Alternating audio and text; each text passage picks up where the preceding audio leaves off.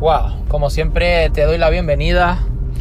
Feliz mañana, feliz tarde o, feliz noche, ¿no? Independientemente de- del momento, ocasión, circunstancia, lugar que me estés escuchando, te habla Valentín López y, y un verdadero placer de parte de todo un servidor.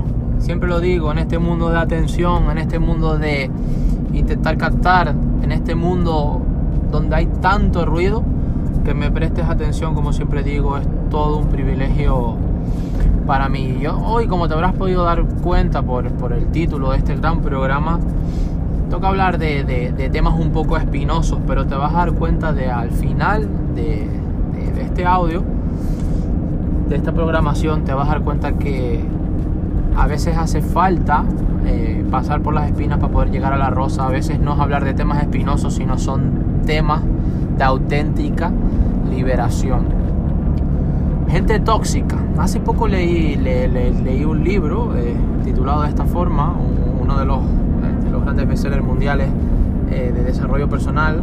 A mí me encanta, ya lo sabéis, muchísimo, muchísimo leer. Puedo leer eh, 80, 90, 100 libros al año eh, y, y- y todavía no suma ¿no? A, a muchos documentos, informes, eh, otro tipo de materiales, audiolibros y otras cosas eh, también de actualidad, por cierto, que, que leo, ¿no? Y que me encanta, no, no hablo estudiar, sino que me encanta aprender, me, me obsesiona, ¿no? Me apasiona aprender, aprender siempre cosas nuevas y, y mejorar. Y muchas de esas experiencias, muchas de esas cosas son las que te comparto pues en todos estos programas, en todos estos audios, para que puedan ayudarte, para que puedan a encender esa chispa, ¿no? Elevar tu nivel de conciencia y no te quedes atrapado en, en- muchas cosas tontas que, tomamos como ciertas, pero que no son así.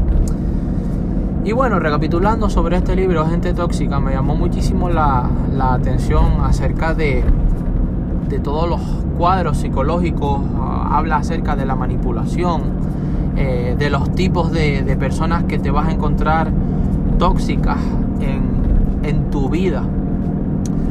Eh, dos, dos de, los, de, los, de los tipos de perfil eh, impactaron más no son ni las personas que tienen miedo, las personas que son quejumbrosas, las personas que, que van de víctimas, sino hay dos en particular que son los que me llamaron más la atención.